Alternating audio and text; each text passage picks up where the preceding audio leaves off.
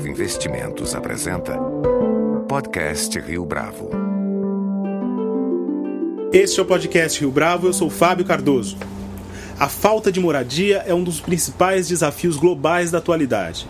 Seja em cidades estruturadas como São Paulo, seja no interior do país, esse é um problema que afeta de modo profundo pessoas que não têm um abrigo sequer. Do mesmo modo que causa incômodo nos cidadãos que todos os dias andam pelas cidades e percebem o aumento da população que vive nas ruas. Sobre isso, vale a pena mencionar que, de acordo com o último levantamento realizado pela FIP entre fevereiro e março deste ano, o número de moradores de rua da cidade de São Paulo cresceu 10% em relação à última pesquisa realizada em 2011. Em outras palavras, houve sim queda na qualidade de vida da população que vive em São Paulo. Foi pensando nisso que Aniele Guedes, nossa entrevistada de hoje no podcast Rio Bravo, fundou a Urban 3D, uma startup cuja missão é trabalhar em parceria com governos e construtoras no sentido de oferecer habitação sustentável nos centros urbanos. Aniele, é um prazer tê-la conosco no podcast Rio Bravo. Muito obrigada pelo convite. Antes de a gente começar a falar especificamente sobre a Urban 3D, eu gostaria que você compartilhasse conosco um pouco sobre a sua trajetória. Quem era a Aniele Guedes antes de começar a empreender? Nossa, acho que talvez a Aniele sempre tenha sido uma empreendedora. Se a gente entende o empreendedorismo como uma forma de solucionar problemas e propor essas soluções para dentro do mundo real. Eu gostaria, ou tive já gostei muito de pesquisa científica. Trabalhei em laboratórios, eu achava que o que eu queria para minha vida era resolver problemas de forma acadêmica. Então eu estudei física, estudei economia depois para entender como a tecnologia e a ciência impactam o desenvolvimento socioeconômico de países e de, uh, de sociedades, mas daí eu entendi que uh, não era bem esse o caminho, o caminho que eu encontro de maior autonomia, por assim dizer, para resolver os problemas de forma que eu consiga ver o impacto deles é o empreendedorismo. Então acho que a NL sempre foi uma resolvedora de problemas. E como é que surgiu a ideia da Urban 3D especificamente? Tá. A Urban 3D surgiu dentro de um programa de estudos uh, que eu fiz no ano passado, chamado Singular University, onde morei no campus da NASA na Califórnia por três meses. Uh, e a gente tinha um projeto para fazer. Eu lembro de estar sentado um dia perto de uma lousa no chão e um dos nossos colegas chegou e falou: Ah, o que, que você faria com uma impressora gigante? Pra mim a resposta foi quase que automática o que eu faria com uma impressora 3D gigante. Eu faria a moradia, óbvio. É, acho que essa resposta tão óbvia que não é, mas que para mim soava muito óbvia e muito instintiva, é, por conta da, da, bagagem que eu tive em relação a ser de uma grande cidade do sul. Então, uma cidade do sul são essas megalópolis uh, que tem mais de 10 milhões de habitantes e que são centros urbanos caóticos, como São Paulo. Então, por ser de São Paulo acho que essa bagagem já é, acabou é, aparecendo ali. Também trabalhei num programa que chama IDDS, International Development Design Summit, que aconteceu em 2012, onde engenheiros e pesquisadores do MIT e do mundo todo também vieram para o Brasil e a gente morou em favelas, em comunidades, uh, para desenvolver soluções com as pessoas. Então eram soluções de low tech, de tecnologia mais simples, mas elas fei eram feitas com as pessoas e para as pessoas. Então o fato de ter tido uma experiência uh, ali no, no, ponto mais extremo onde a urbanização caótica chega, é, acredito que tenha me afetado de forma profunda. Meu pai também tem uma pequena empresa de construção civil, o que fez que eu tivesse praticamente, como eu brinco, as pessoas nascidas no concreto. Então, acho que foi uma mistura de tudo que eu tinha visto e de tudo que eu queria fazer e do que eu queria ser, na verdade. Tudo que eu quero uh, deixar para o mundo, né? E, impactar com, com esse legado de poder usar a tecnologia para criar impacto positivo permanente na sociedade. Então foi assim que Urban 3D surgiu. E como é que a Urban 3D é, eh, atua especificamente ou planeja atuar aqui no Brasil? Tá. Uh, Urban 3D é uma empresa de tecnologia que está desenvolvendo materiais, hardware e software para uma impressora 3D uh, ah, de tamanhos reais, digamos assim. Então, para imprimir paredes, para imprimir prédios. Às vezes as pessoas me perguntam: ah, você vai imprimir maquete? Não, não é maquete, a gente vai imprimir parede mesmo. É, a ideia é trabalhar com, com governos e prefeituras aqui que tenham interesse em construir moradia social, como CDHU e outros tipos de entidades, além de empresas privadas, que tenham interesse em fazer uh, moradia ou edifícios comerciais, não interessa. A gente acredita que a gente tem que trabalhar com todos os setores do mercado para poder criar a disrupção que a gente quer criar e para poder fazer construções de fato sustentáveis. Não adianta ter um nicho de mercado só é, com construções sustentáveis. Essa é a forma que a gente pretende atuar aqui, mas não atuar somente nos grandes centros urbanos, atuar onde a urbanização ainda não chegou está chegando. Que é um dos grandes dilemas para mim quando a gente fala sobre moradia social, ou quando a gente fala sobre urbanização, a gente tenta corrigir o que já está feito. Então a gente reclama de São Paulo e tem muitos projetos tentando corrigir a urbanização caótica que foi que já se instaurou uh, de forma orgânica. Então a gente chega lá e começa a refazer projetos na borda das favelas, assim, para tentar conter o crescimento. Ou para pelo menos é, maquiar e tentar, enfim, encobrir o que foi feito ali. Minha proposta é completamente diferente. É trabalhar com as áreas urbanas que ainda não foram urbanizadas, ou com as áreas que serão urbanas, com o espaço de não favela que irá se tornar favela se nada for feito. Então, trabalhar com aqueles terrenos que ainda estão vazios e que vão crescer. Existe um dado muito interessante da UN Habitat que diz que hoje a gente tem cerca de 2 bilhões de pessoas uh, morando em condições de não ter uma casa, o que não é casa. Não tem água, não tem saneamento, não tem segurança de que você vai viver naquele espaço, seja porque você vai, enfim, ser removido, seja porque vai cair o teto na sua cabeça. Por alguma razão, aquele espaço não é seguro no sentido uh, subjetivo da, da, coisa.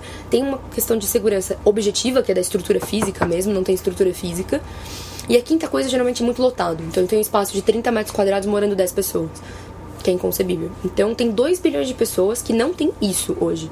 Mas daqui 15 anos, esse número cresce para 4 bilhões ou 4,5, dependendo da projeção de população.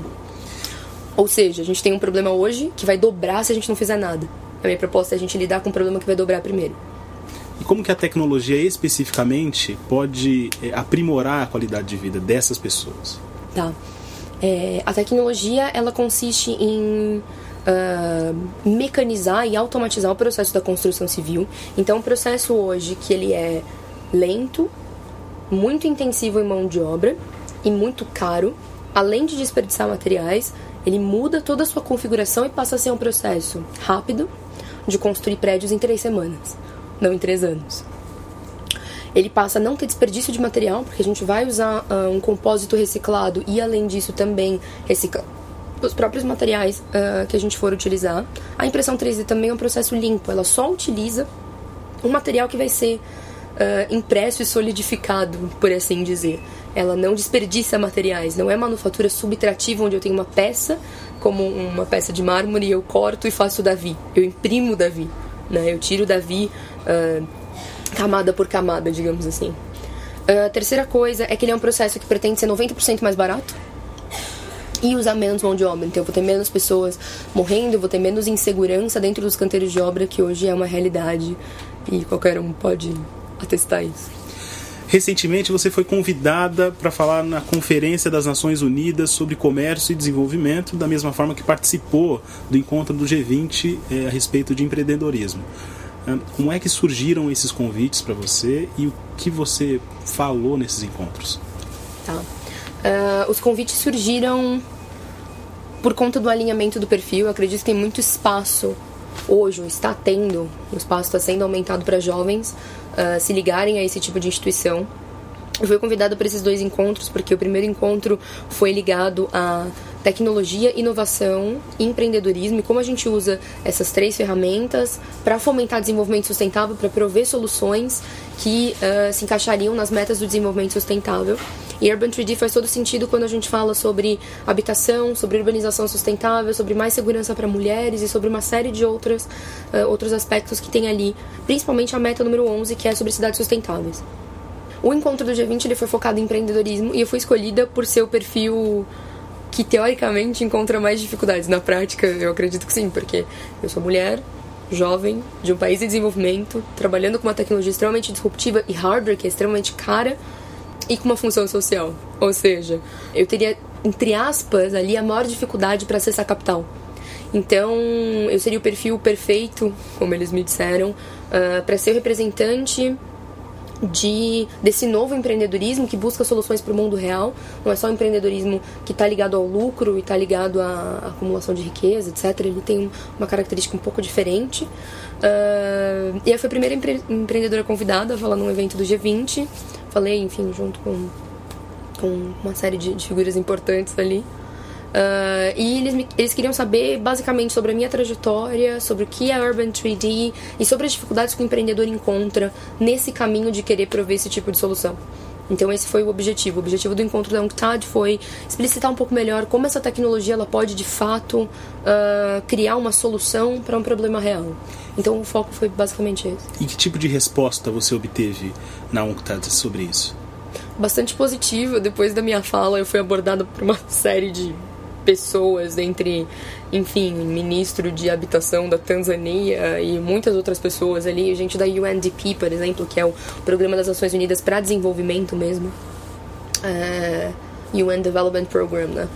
e várias pessoas interessadas em já utilizar a tecnologia. Então, isso tem acontecido muito. Existe uma demanda forte para a utilização de tecnologia, não só, enfim, de organismos internacionais, de governos, de construtoras. É, é, a demanda ela é muito grande, existe um assédio até meio grande em relação à demanda, e o contrário também é verdade, existe uma escassez quase que de investidores dispostos a colocar essa tecnologia de pé por conta dos riscos envolvidos. É, mas foi uma resposta muito positiva. Eu fiquei muito feliz, tanto na, na, na UNCTAD, em Genebra, como no G20. Nos dois lugares. A resposta foi bastante positiva. E falando em sustentabilidade, é, é possível aliar desenvolvimento tecnológico a uma agenda que vai estar preocupada a preservação do meio ambiente? Olha, é tudo que eu acredito, na verdade. É exatamente esse é o meu trabalho, né? Como é que a gente usa a tecnologia, essas, essas ferramentas que a gente tem, essa abundância tecnológica que a gente vive, para criar soluções de fato para os problemas que existem. A gente tem aí 17, se chegarem a um acordo no final do ano, uh, das metas do desenvolvimento sustentável é, 17 metas muito sérias, muito ligadas a como é que a gente projeta o nosso futuro. Como é que a gente está usando o que a gente tem hoje para construir o hoje e o amanhã. Porque muitas vezes eu acredito que a nossa sociedade não tem essa visão. A gente vive muito day by day, né? dia após dia e é, esse tipo de coisa não é projetado. Então eu acredito de fato que exista uma abundância tecnológica e que está praticamente na mão de todo mundo é, e que a gente pode usar isso para criar soluções para o mundo real, com certeza. E mesmo falando de um projeto em larga escala como esse? Sim, sim, sim. Mesmo falando de um projeto em larga escala. Na verdade, é, eu não entendia nada de impressão 3D um ano atrás. Eu não sou engenheira química. Eu não trabalho com robótica. Eu não sou essa pessoa. Assim como Elon Musk não entendia nada de carro, não entendia nada da indústria automobilística e foi trabalhar com carros elétricos. Ou seja, está é, tá disponível hoje. Eu lembro muito bem de uma reunião uh, onde a gente começou a conversar sobre materiais e a pessoa me pergunta assim: Nossa, que interessante, está fazendo um doutorado em concreto? Não, eu li 23 papers nas últimas duas semanas e foi tudo que eu consegui entender e que eu consegui experimentar com esse material. Então, eu acredito que a gente tem ferramentas hoje disponíveis na internet, disponíveis nas redes, em conversas e outros especialistas que requerem um pouco de levantar a bunda da cadeira e fazer. Acho que é isso. É, vocês na Urban 3D trabalham com uma agenda a médio e longo prazo bastante audaciosa, se é que a gente pode tratar assim, falando de 15 anos para, junto com os governos, erradicar a falta de moradia. É, com base em quais dados é, foi feita essa projeção? Como mencionei um pouco antes, tem dados da UN Habitat que diz que a gente tem hoje 2 bilhões de pessoas sem acesso à casa. O que eu chamo de houseless, ou sem casa, que é um pouco de diferente da definição de homeless. Homeless é a pessoa que ela tinha alguma vida e por alguma decisão, em geral, não em casos como o Brasil que a gente tem criança que mora na rua, que é um absurdo gigantesco, mas é, em geral, a figura do homeless é aquela pessoa que tinha uma casa, tinha uma vida e largou essa vida porque ela não tinha senso de pertencimento com a vida anterior e com a comunidade anterior, e ela vai pra rua. O houseless é diferente. O House assim, geral, ele nasceu naquela comunidade, ele tá numa comunidade, ele nasceu numa favela, ele não tem esses cinco critérios. Os dois não têm os cinco critérios, mas por razões diferentes, por backgrounds ou por, por enfim, por causas socioeconômicas e mentais e psicológicas distintas.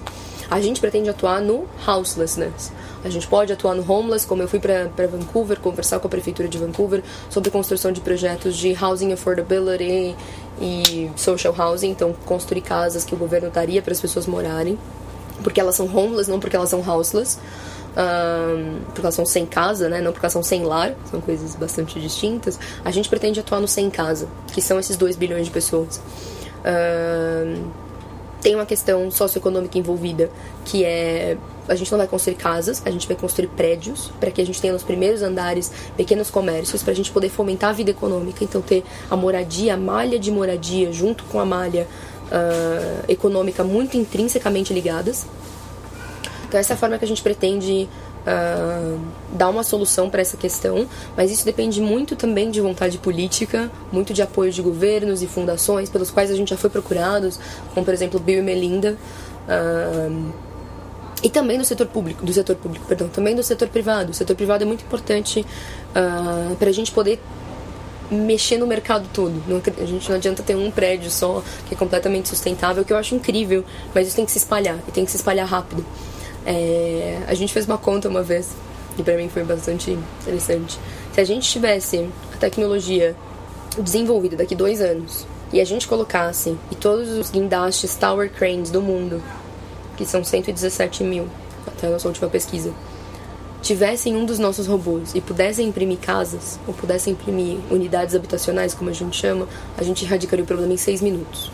O que é um número bastante curioso. Então, quer dizer, 15 anos depende muito da vontade política, da vontade econômica e de meios que a gente encontra para viabilizar isso junto a outras empresas. Nós não seremos uma empresa de construção civil, a priori. Nós somos uma empresa de tecnologia que provê a tecnologia para que outros possam construir.